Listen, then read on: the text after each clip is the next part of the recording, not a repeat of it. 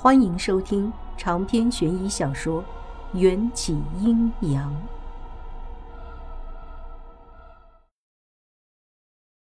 我不情愿地伸出手，想要解开他的腰带，诧异地发现迎战的腰带居然系出了一朵莲花，用白色的绸缎系出的六片花瓣让我的心头一暖，正是我教过他系的那个连缀结。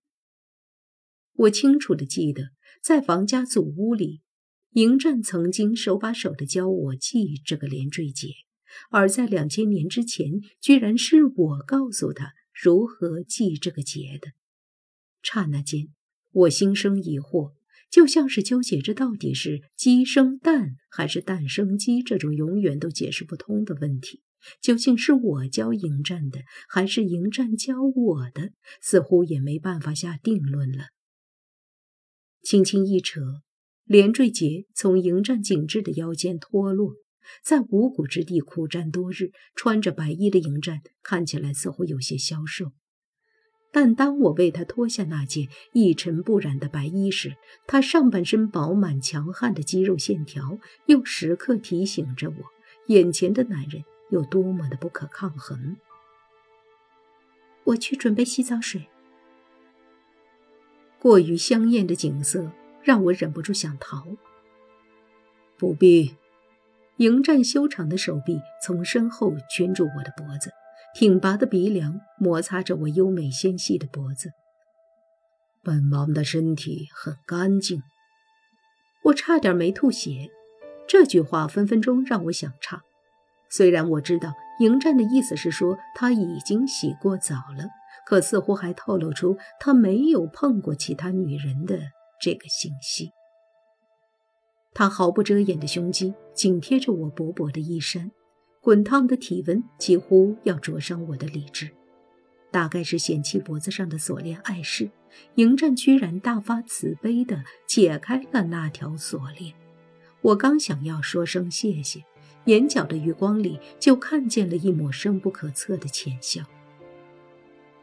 准备好接受惩罚了，贤妹的声音未落，我的脖子上出现了一阵剧痛，像是颈部的大动脉被按下了一颗大头钉，又好似被什么吸血的怪物咬了一口。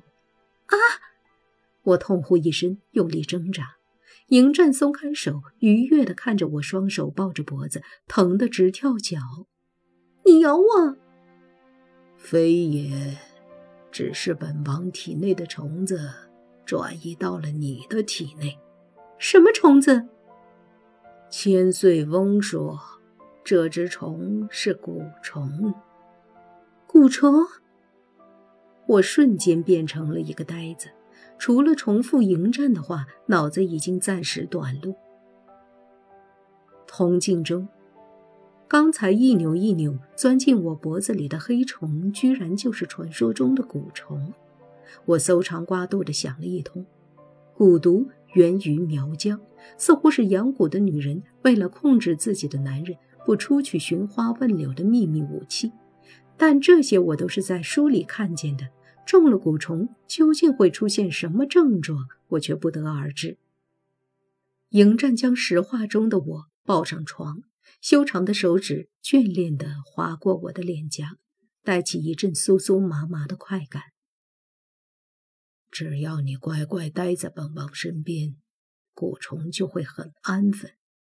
可要是你还想着逃出去，超过十二个时辰见不到本王，刚才爬进你体内的雌虫，就会因思念本王体内的雄虫，怒火中烧。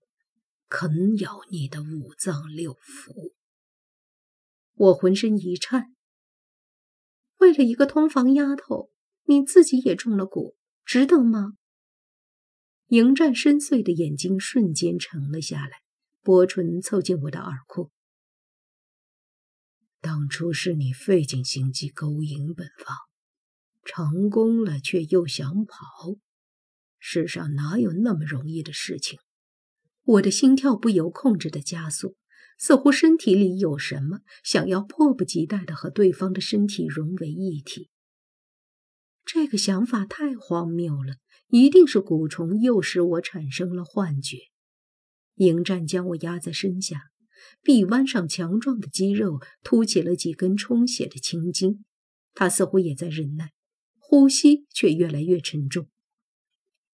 在五谷之地，本王设想过一百种让你生不如死的惩罚，可一看见你。那些想法就烟消云散了。还记得你曾说过，会成为本王的妻子和最爱的女人。本王决定成全你。强横的告白中，我洗完澡穿上的干净衣服已经被他的大手撕成了碎片，就连装着北明坤给我鳞片的那只荷包也被扔去了一边。我只能无助地困在他用手臂铸成的牢笼中。冷静一点，英战，你听我说。嗯，我凭着最后一丝清醒，抵抗着蛊虫的躁动和眼前这男人的诱惑。窗外闪过一道惊雷，似乎劈在了我的心上，叫我清醒了几分。住手！你这样做，我会恨你的。迎战扳起我的下巴，迫使我对上他充满渴望的表情，从喉咙里挤出一句沙哑的呢喃：“爱之深，恨之切，本王受得起。”我真的会恨你的。我的思绪混乱的很，尖叫着重复着，泪水浸湿了眼角，滑入耳鬓。求你了，迎战，别让我功亏一篑，重蹈覆辙，否则我不会原谅我自己的。迎战的下巴上的汗滴落在我胸口上，深邃的眼底涌起了一抹难以琢磨的情绪，似是愤怒，又似怜悯和猜疑。他就这样一瞬不瞬地看着我，任由我在他身下悲伤地放声大哭，手背抹眼泪的动作全然跟不上眼泪夺眶而出的速度，我哭的声音都抽搐了。求你别逼我恨你！傻子，迎战低下头，吻住我湿润的眼角。他的唇很烫很软，低沉的嗓音好似在我的心上放了一个暖炉。哭得那么丑，还怎么继续？那就不要继续啊！我胡乱的想要推开他，察觉到泪水是他的软肋，我哭得更加大声了。他的唇也吸吮了我更多苦涩的泪。我累了，我们抱着一起睡觉好不好？以我对迎战的了解，他是典型的吃软不吃硬。以前在现实时，他也受不了我的累，或许现在使上这一招也能派上用场。说着，我怯怯地主动伸手勾住他的手臂，表示绝对没有想要逃跑的意思。如你所愿。迎战蹙眉的几秒。嘴角忽然勾出一道高深的弧度，侧卧在我的身畔。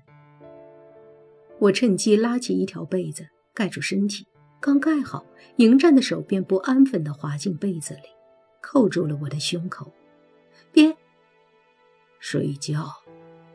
迎战的声音还带着欲求不满的愠怒，但他只是把手放在我的胸口，没有继续游移。渐渐的。我悬在嗓子眼的那颗心，也落回肚子里，并且心怀感激。我们的一辈子还很长，长到现在的你无法想象，未来的我们一定会幸福的。这句话我说的很轻，似乎只是睡梦中的自言自语。迎战合着眼睛，狭长的眼睛下散着一片扇形的阴形，闻言微微颤动。本王的幸福，便是哪一天你主动跨坐在本王的身上。什么鬼话！我惊愕的睡意全无。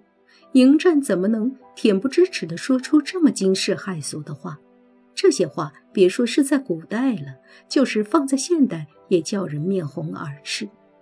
可他紧闭着绝美的眼眸，分明只是在说梦话。别做梦了，我我才不会主动那啥。我不服气的碎碎念，也闭上眼睛。第二天阴雨连绵。王府中的人并没有因为这潮湿寒冷的天气就在被窝里睡懒觉，似乎拥有这项特权的人就只有我。醒来时，宽大的床上只剩下我一个。青花端着洗脸水，耐心地候在床边。有人为我穿上肚兜，地上被撕成布条的衣服也被收拾得一干二净。